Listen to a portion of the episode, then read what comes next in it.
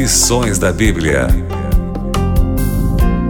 A visão de Jesus com a Bíblia, com os escritos sagrados. Qual foi a sua relação com a lei de Deus? E como ele refutou o inimigo com o está escrito? Esse é o tema que vamos estudar no programa Lições da Bíblia, que começa agora. E nós temos sempre a alegria de receber convidados no programa. E pela primeira vez está vindo ao programa o pastor Laércio Silva Cardoso. Uma alegria recebê-lo. Muito obrigado, a alegria é toda nossa. Que bom. O pastor Laércio trabalha no escritório, na região do escritório da Igreja Adventista, conhecido como Associação Bahia Central. Juntamente com o pastor Laércio, já um companheiro que já esteve várias vezes aqui com a gente, que é o pastor Cláudio Leal. Uma alegria recebê-lo, pastor, muito bem-vindo. Obrigado, pastor. O privilégio é nosso de estar aqui e compartilhar um pouco desse tema tão importante com tanta gente querida que nos acompanha pela TV. É verdade. O pastor Cláudio é Leal trabalha no escritório da Igreja Adventista para a região sudeste do estado de São Paulo, conhecido como Associação Paulista Sudeste. Meus amigos que estão em casa, que estão acompanhando, vamos começar com uma oração. Convido o pastor Laércio para orar para a gente. Senhor amado, o Senhor conhece tão bem o coração de cada um de nós. O Senhor conhece as dúvidas que visitam nossa alma. O Senhor conhece os sonhos, a necessidade de solidez e como a tua palavra, sendo a única fonte de verdade nesse planeta, ó Deus do céu, a tua palavra maravilhosa, que neste momento a compreensão quanto ao significado dela, quanto à forma de interpretá-la, como o teu filho se relacionou com ela, os discípulos do teu filho e todos nós que seguimos nessa carreira de discipulados, discípulos modernos, que a tua palavra continue iluminando nossa caminhada, que nossa jornada seja pautada por uma relação de fidelidade com ela. Muito obrigado pelo encontro desta semana. Obrigado por todo esse momento de estudo. Em nome de Jesus. Amém. Amém. Amém. Amém. Muito bem, amigos. Pastor Cláudio, vamos começar então a nossa conversa aqui no programa Lições da Bíblia com os nossos telespectadores. A gente vive uma época, Pastor Cláudio, de muitos questionamentos relacionados à veracidade da Bíblia, à inspiração da palavra. Como a gente pode melhorar esse relacionamento, a nossa compreensão à luz do tema dessa semana, a visão de Jesus e dos apóstolos acerca da Bíblia? É verdade, pastor. A sociedade aprendeu a acreditar mais naquilo que pode ver e hum. tocar, influenciado já desde o iluminismo, com coisas mais racionais e concretas, e começa a ver a Bíblia como algo muito antiquado, ultrapassado, que necessita mais fé do que razão. Então há uma crescente incredulidade com o texto bíblico. E o mais triste é que essa incredulidade ela não é baseada em fatos, apenas em percepção, uhum. em suposição.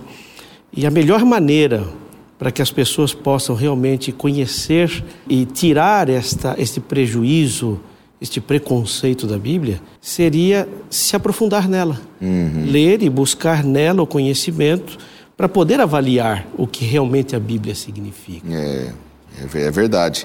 E dentro desse raciocínio que o pastor Cláudio tem, pastor Laércio, a gente percebe que hoje é, não é muito difícil a gente encontrar pessoas que até acham bonitas as histórias da Bíblia, mas num campo humano, eles não olham muito para a Bíblia como um livro inspirado. Então a gente encontra muito, né? Pessoas interpretando Jesus como um grande líder humano, as histórias bíblicas como histórias de um bom fundo moral, mas não são todos que olham como um texto inspirado, né? É, mesmo não olhando, Todos necessitamos. Uhum. Não importa quem seja a pessoa, ela necessita. Pode ser um ateu, ela necessita. O fato dela ignorar a necessidade dela é um assunto à parte. Uhum. A vida vai cobrar o preço. Porque olha a sua volta. Tudo que o seu olhar pode alcançar. Em tudo. Este livro aqui é a única coisa verdadeira e honesta desse planeta. Pode pensar, você pode gastar quanto tempo queira. Uhum. Pensando a respeito disso. Nesse planeta, a única coisa verdadeira é esse livro. o conteúdo, a mensagem dele, o compromisso com a verdade que ele tem, a abordagem que ele dá. Então, mesmo uma cultura pós-moderna como a que nós estamos inseridos, uma cultura que tende ao relativismo, complicado você apresentar absolutos, mas não é difícil pensar. Uhum. Veja, até a teoria da relatividade né, precisa de uma constante. Ah, porque um absoluto é fundamental para estabelecer qualquer coisa. Né? No caso da teoria da, da relatividade, a velocidade da luz Sim. tem que ser constante. Uhum. Entende? Então, não se pode viver sem absolutos e sem pagar um preço por isso. A alma da gente tende a cair num, num vazio. Sim. E acredite em uma coisa: o vazio pode ser a coisa mais leve em física, uhum. mas em espiritualidade, o vazio é a coisa mais pesada que existe. É verdade. Talvez seja por isso, Pastor Cláudio, que o nosso manual de estudos nos incentiva nessa semana para a gente entender essa visão de Jesus e dos apóstolos sobre o texto bíblico, como eles consideraram, né? Vale a pena a gente ver. E a gente percebe logo aqui no texto de Mateus, capítulo 4, versos 1 a 11, que Jesus tinha um conhecimento profundo da Bíblia, não é, pastor Cláudio? É uma coisa que ele mostrou conhecimento nessa, nesse episódio. É verdade. Antes de, de a pessoa ler a Bíblia, faz diferença a maneira como ela vê a Bíblia.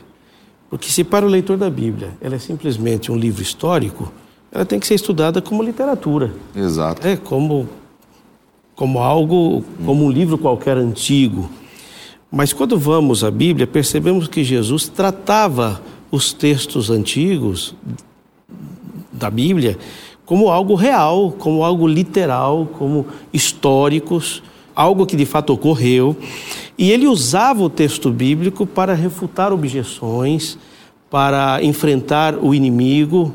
Sua vida, inclusive, se vê pautada por essas referências bíblicas todo o tempo. E isso mostra para nós que a Bíblia para Jesus era algo muito importante, hum. válido nos seus dias. Exatamente. E ainda tem um detalhe: não é que ele usava a Bíblia e outras coisas. O sola escritura, o uso somente da Bíblia, fica marcado desde o primeiro momento. Uhum. Jesus jamais enfrentou o engano utilizando outro instrumento. Nem um, um, uma ideia simples, não ele tomou a palavra de Deus e o engano ele enfrentava com a palavra de Deus. Uhum. Por que ele considerava a Escritura a única fonte confiável? Porque ele sabia que o mesmo Espírito que estava conduzindo o ministério dele foi o mesmo Espírito que inspirou cada autor. É verdade. Verdade. É verdade. Nesse ponto que vocês falam, nesse capítulo 4 de Mateus, é onde nós encontramos a história da tentação de Jesus. Uhum. Né? Interessante que Jesus ele passou 40 dias em oração e nem por isso deixou de ser tentado. É verdade. É verdade.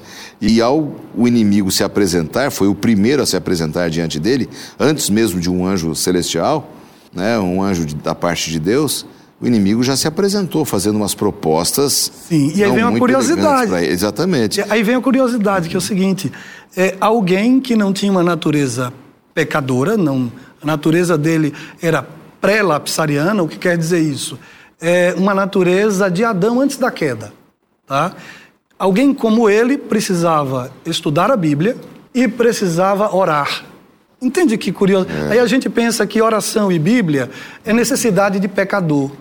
Não, Jesus Cristo não tinha pecado. Não, não tinha, tinha pecado, pecado, nem propensão para tal. Não somente não, não pecava, mas não tinha vontade de pecar, hum. como eu tenho. E ele lia a Bíblia. Uhum. Não somente lia, mas o texto bíblico mostra que ele tinha memorizado esses textos. É. Sim. Porque no confronto com o inimigo, ele não se valeu de um livro escrito, de uma passagem em alguma, Exatamente. alguma coisa anotada, né? Ele, ele tinha memorizado. Intimidade. E né? sabia como conjugar eh, esses textos bíblicos. Ele relacionava relacionar esses textos, né? com, com a situação necessária no momento. É? Sim, muito bem lembrado por vocês aí, é que o estudo da Bíblia promove isso, né? A gente começa a relacionar os assuntos e a entender dentro de uma regra de interpretação que aqueles textos fazem parte de um Conexões, mesmo assunto é. e como Jesus ele tinha essa visão. Bom, isso mostra que ele estudava muito a Bíblia. Ele tinha, não era só aquele que abria a Bíblia ou abre a Bíblia nos dias de hoje e fala assim, ah, eu preciso ler pelo menos um pouquinho, né? Mais como um cumprimento, um desencargo de consciência. Jesus não. Ele lia porque amava a palavra. Então essa relação a gente vê claramente nessa história quando ele refuta Satanás, pelo menos por três vezes, como está escrito. Está escrito. Né? Ele, ele, mostra realmente de onde vinha o conhecimento dele. Maravilha. É, hoje, conversando aqui sobre esse ponto importante da visão de Jesus e dos apóstolos sobre as Escrituras, Jesus também teve uma relação muito interessante com a lei, não é, Pastor Cláudio? Verdade. Hum, como foi essa relação de Jesus com a lei? Que é um ponto polêmico em nossos dias ainda. Jesus, ele entendia toda parte, tudo que está na Escritura uhum. é inspirado por Deus, é válido, é autoritativo e deveria ser respeitado como palavra de Deus. Jesus até chamou atenção, certa vez, de, de líderes religiosos, dizendo: vocês erram ao não conhecer as Escrituras e o poder de Deus. Ele vincula não somente a autoridade do, do texto bíblico, como enfatiza que tem poder de Deus nesse texto bíblico. E Jesus. Quando você fala é, que é um texto autoritativo, você se refere a que assim especificamente? A autoridade simplesmente da Bíblia? Não, eu me refiro ao fato de que o texto bíblico tem autoridade para normatizar nossas ações ah, okay. e inclusive as nossas escolhas, entendeu? E esse é um fato interessante que, se você me permite, eu queria mencionar. Claro. Foi feito um estudo por um teólogo é, americano, ele se chama Sam Storms. Esse camarada é um teólogo, é um pastor de uma igreja americana, e ele analisou entre os americanos como eles viam a Bíblia no seu âmbito cristão, só, só cristãos ele analisou. E ele descobriu alguma coisa muito interessante que a Bíblia para o cristão americano, e eu acho que isso se, se replica em qualquer outra cultura, Sim. ela não tem uma autoridade funcional. Ou seja, o cristão lê a Bíblia, ele acha interessante as histórias, etc., mas ele não vê nela autoridade suficiente para, com isso, mudar o meu comportamento. E isso se reflete em todas as áreas da vida humana. Ele fez uma pesquisa é, bastante confiável. Foi o Instituto uhum. Gallup que fez essa Olha. pesquisa. Ele fez em 2011 e em 2017 ele repetiu a mesma pesquisa entre os cristãos americanos. E só para você ter uma ideia uhum. do que eu estou dizendo, em 2011, 69% dos cristãos americanos admitiam que sexo entre um homem e uma mulher fora do casamento é imoral o suicídio, o aborto, pornografia, por exemplo, 57 a 61% dos americanos achavam que isso está errado, é imoral. 2017 ele, ele refaz essa pesquisa e veja, aquele mesmo grupo de cristãos que em 2011 acreditavam que sexo entre um homem e uma mulher fora do casamento é pecado, que somava 69% dos cristãos, em 2017, somente 28% dos cristãos uhum. achavam que isso era errado.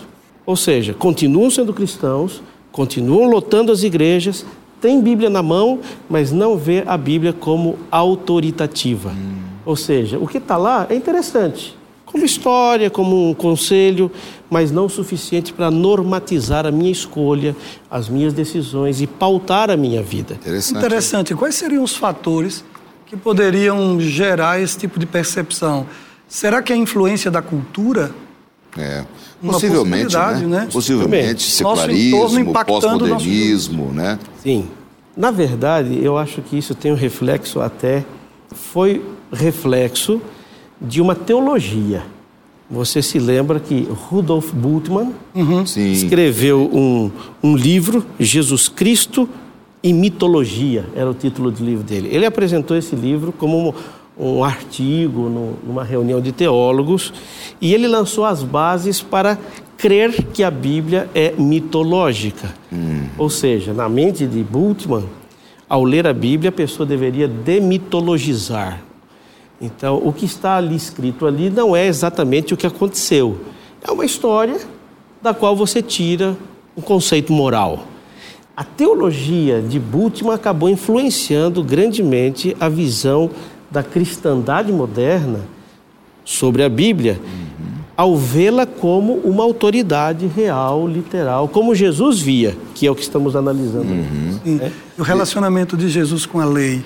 Né?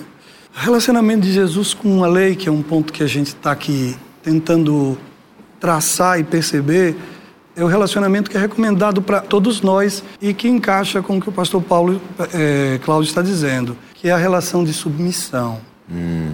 Uma relação de submissão. É claro que num primeiro contato eu não saberei ser submisso. É claro que num primeiro contato eu preciso ser conquistado pela palavra de Deus.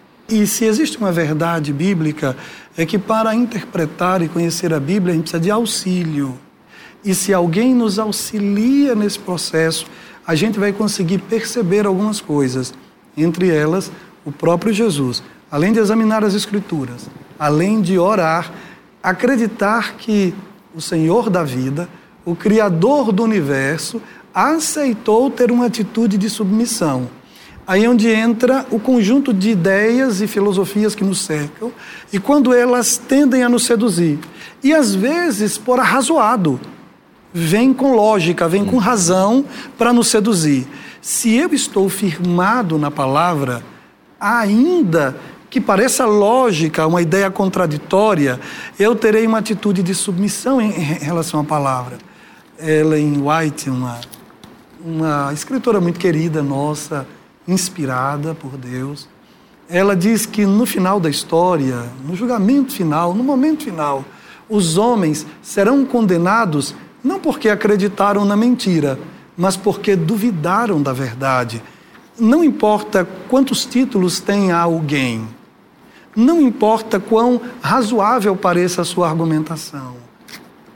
Quando eu conheço e reconheço no texto bíblico a palavra do Senhor, a minha atitude de submissão é o que vai determinar em quem eu vou acreditar. É interessante que isso que você fala e que o pastor Cláudio também comentou agora há pouco, é, mostra que Jesus o tempo todo do seu ministério ele incentivou o conhecimento da Bíblia, a obediência, uhum. são pontos é, fundamentais e, nas histórias, por exemplo, ele chegou uh, ali em João 5 e disse, olha, examinais as escrituras porque através delas vocês vão encontrar a vida eterna. Sim. Para você examinar, você tem que estudar, você tem que dedicar tempo, você tem que orar, né? Você tem que ter fé, você vai confiar. Interessante como é, Jesus sempre estimulou. E nesse aspecto da lei, ele também estimulou, como o próprio Evangelho de João diz, a obediência, não é? Uhum. A obediência aos seus princípios. E essa pesquisa me assusta um pouco, Sim. porque ela vai um pouco na margem em tão pouco tempo Sim. Cinco anos, seis anos? Mas foram é? 15 anos. É, foi 2011, você falou? 11 pra, e 11 para 2017. Não, 2001, perdão. De 2001 ah, a 17, certo. 15 anos. Quase 15 anos. Mesmo assim, para a pesquisa é pouco, né? Se você olha como mudou o mundo, né? Você acha que as nossas igrejas, os amigos que estão nos assistindo, precisam ter essa atenção e esta fé e essa obediência à palavra, entender que ela é a autoridade da nossa vida? Para a gente ter uma vida mais feliz como cristãos, pastor? Como você vê? Com certeza. Eu vejo que esse conceito moderno de ver a Bíblia apenas como um livro histórico ou com um conselho que eu posso aceitar ou não, é como um médico, um paciente que vai ao médico, faz um diagnóstico, observa que há um problema de saúde, mas ele toma a receita como se fosse opcional. Sim. Ok? Sim. Uma vez que você foi ao médico e recebeu o diagnóstico e uma receita, essa receita não é opcional. Dessa receita depende a sua saúde Exato. e a perpetuidade da sua vida. Claro. Com respeito à Bíblia, a mesma coisa. Se você não vê-la como autoritativa, normativa, como importante para guiar as suas escolhas e as suas ações, então, na verdade, ela não tem influência nenhuma na sua vida. Uhum. Sim. É que, na realidade, a lei de Deus a lei de Deus não são dez sugestões, não são dez dicas. Gente, são dez mandamentos. Uhum. E Jesus tinha essa percepção. E ele se submetia. Essa é a questão, entendeu? É, são dez mandamentos e ele sabia que eram ordenanças e ele tratava como tal. Quanto mais nós, o ato de, de submissão à lei do Senhor, Uhum. gente, é, é fundamental para quem é de carne e osso e nasceu no pecado. Exatamente. Aqui no Evangelho de Mateus, pastor Marcos, aqui capítulo 22, nos versos 37 a 40, é, fala um pouco sobre essa visão de Jesus a respeito da lei de Moisés, né? O que diz esse texto e como podemos entendê-lo melhor? Alguns cristãos erroneamente acabam concluindo por esta, esta fala de Jesus que ele estava minimizando o Antigo Testamento e dando uma nova, um novo mandamento, uma nova versão, né? Quando na realidade Jesus estava definindo em apenas dois conceitos toda a lei e todos os profetas. Amarás ao Senhor teu Deus sobre todas as coisas e ao teu próximo como a ti mesmo. Então, Isso não é um novo mandamento. Aquele que ama ao próximo como a si mesmo, obviamente que vai honrar o pai e a mãe, que não vai matar, que não vai roubar, Claro. que não vai cobiçar, porque disso é a essência da lei, não é? Então, Jesus não estava criando um novo mandamento. Ele viveu esses mandamentos, a vida dele, os milagres que ele fez, o relacionamento com o povo, revelava esse mandamento concentrado nele e ele continua estimulando que os mesmos mandamentos do Antigo Testamento são os mesmos que ele apresenta agora no Novo E Testamento. nesse caso, pastor eh, Laércio, vemos aqui a relação de Jesus com a lei, a lei de Moisés. E com relação a todas as escrituras, como Jesus se relacionou com elas? Como é que a gente pode eh, entender melhor esse ponto? Veja, a gente toma diversos elementos. Entre eles, Jesus tinha consciência de que todo o Antigo Testamento falava coisas, elementos de sua caminhada. Ele conhecia o que a palavra falava a respeito de sua vida e ele caminhava em direção ao cumprimento da palavra de Deus. Ele sabia que a palavra de Deus dizia um determinado ponto a respeito dele. E ele vivia aquilo. Eu vi nisso um elemento muito especial. Na palavra de Deus tem um conjunto de profecias, de mensagens para o momento final da história desse mundo, inclusive no, no- no tocante ao nosso momento, Claro. ao momento em que a gente vive. Eu posso escolher ser um espectador do texto, não me ver nele, mas eu posso olhar e, e perceber e dizer: essa profecia vai se cumprir na minha vida se eu começar a caminhar em direção a ela. Porque a profecia não vem so- sobre minha vida como se fosse uma praga. Entendeu? Eu vou em direção a ela. A palavra de Deus, o texto bíblico, muitas vezes diz assim, os evangelistas, né? Dizem assim, e ele fez isso para que se cumprisse o que acerca dele estava escrito pelo prof- dito pelo profeta Isaías ou por Jeremias. Ele fez isso para que se cumprisse. Ou seja, ele caminhava em direção ao cumprimento. Ele queria que aquela profecia, ele conhecia a escritura toda e queria que aquilo se cumprisse na vida dele. E isso faz eu relembrar que ele tinha uma relação profunda, ele correlacionava os temas, os textos, e isso era fruto de estudo. E aí vem um incentivo para você e para mim. Vamos estudar a Bíblia, vamos trabalhar esse conhecimento bíblico, correlacionarmos os textos, a história, os fatos, as doutrinas, as profecias, porque isso vai nos dar maturidade espiritual. Vamos encontrar melhor o caminho do Senhor e viver melhor nos caminhos que Ele nos propõe, não é?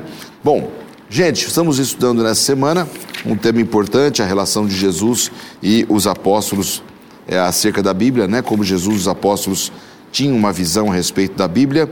E agora, um pouco sobre Jesus e a origem e história da palavra. Pastor Laércio, é, Jesus ensinou que a Bíblia é a palavra de Deus, não é? Sim. É, no sentido de que o que ela declara é sinônimo do que Deus diz. Como que a gente pode entender melhor?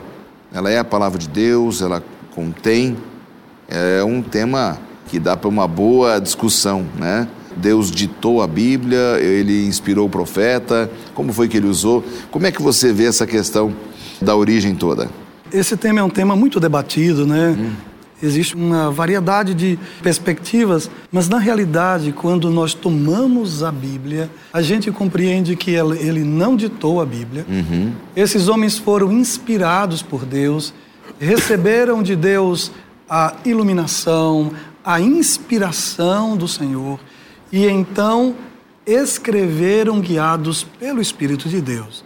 O vocabulário era o deles, e você toma o texto bíblico, você tem gente que era da pecuária, você tem gente da, do palácio, um palaciano como Isaías, mas você tem um pecuarista como Amós. E, logicamente, a formação de Isaías era muito mais erudita. Você tem um homem letrado como Lucas, mas você tem um rude pescador como Pedro, como Tiago. E o texto está ali. E é claro que cada um escreveu dentro de sua, do seu espectro de conhecimento, com o seu conjunto de verbetes, seu, seu, seu vocabulário, é isso que eu quero dizer. Entendeu? Dentro do seu conjunto de vocabulário. Não fugiu daquilo. Uhum. Mas a ideia é plenamente de Deus. O que eles viram, o que eles receberam de Deus como compreensão. Eu vou dar um exemplo. Depois da ressurreição, Jesus foi conversar com seus discípulos e começou a explicar aos discípulos tudo aquilo que acerca dele, Jesus, estava escrito. Uhum. O texto bíblico diz que Jesus abriu o entendimento deles. Jesus abriu o entendimento, o Espírito do Senhor abriu o entendimento de cada escritor bíblico.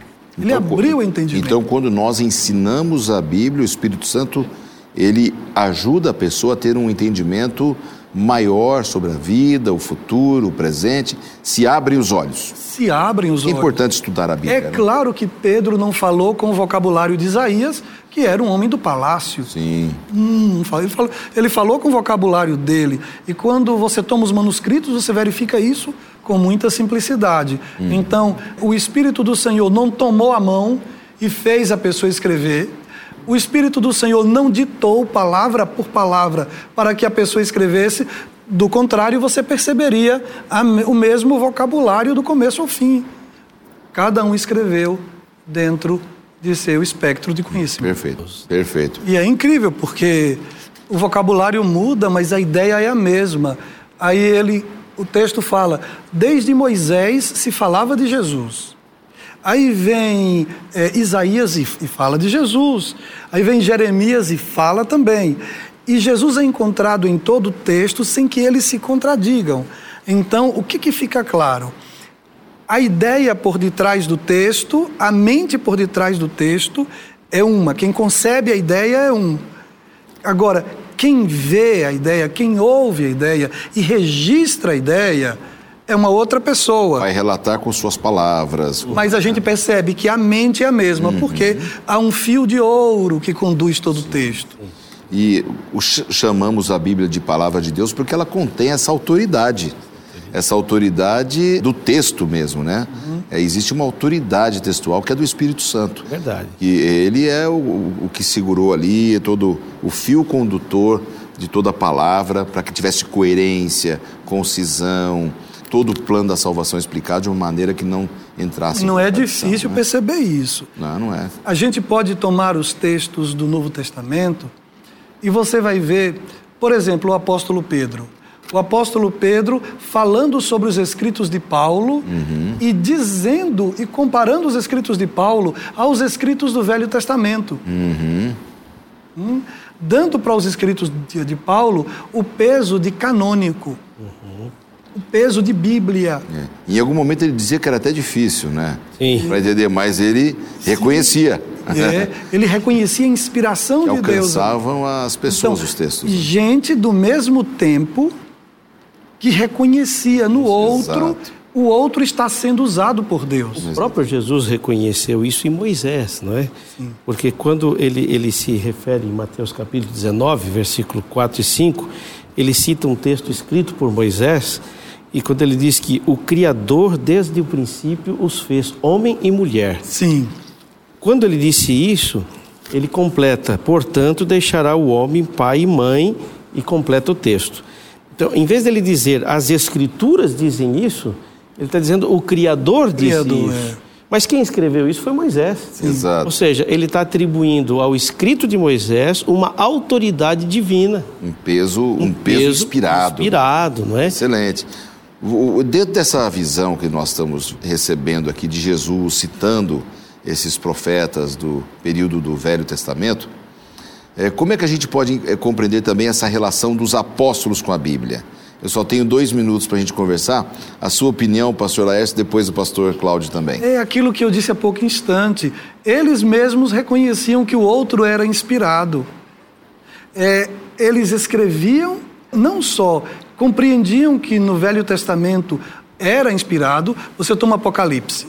Em Apocalipse você tem uma quantidade imensa de citações do Velho Testamento. Dos 39 livros, o Apocalipse cita mais de 20 deles. É João citando. Aí você toma Paulo, ele cita uma outra quantidade imensa. No Novo Testamento, você encontra mais de 2.600 citações do Antigo Testamento. Então, os autores do Novo Testamento reconhecem o Antigo Testamento como palavra de Deus, como autoridade para conduzir a vida das pessoas. Maravilha. A sua visão, pastor Cláudio, também. Sim, veja que eles tiveram como professor o próprio Jesus, que confiava na autoridade das Escrituras e sem crer nelas como mito, porque Jesus via os personagens históricos e os acontecimentos como reais e autênticos. Perfeito. E os próprios discípulos, como o pastor Lécio disse, reconheciam no outro autoridade uhum. inspiracional, obviamente porque os seus colegas, apesar de finitos, não divergiam Sim. do que os outros autores tinham escrito, porque esse é um princípio Exatamente. também. Não é? Sem saber o que o outro tinha escrito. Né? Exatamente. Né? Isso aqui é muito é. interessante. Meus queridos, nosso tempo foi embora, né? Se a gente tivesse mais um tempinho aqui, a gente conversaria ainda mais sobre isso. Mas eu penso que ficou bem claro para os nossos amigos essa relação de Jesus e os apóstolos com a palavra. De profunda crença e entendendo que o Espírito Santo foi este elo entre eles para solidificar a autoridade da palavra de Deus sem que houvesse nenhuma contradição. Pastor Cláudio, muito obrigado por ter participado com a gente.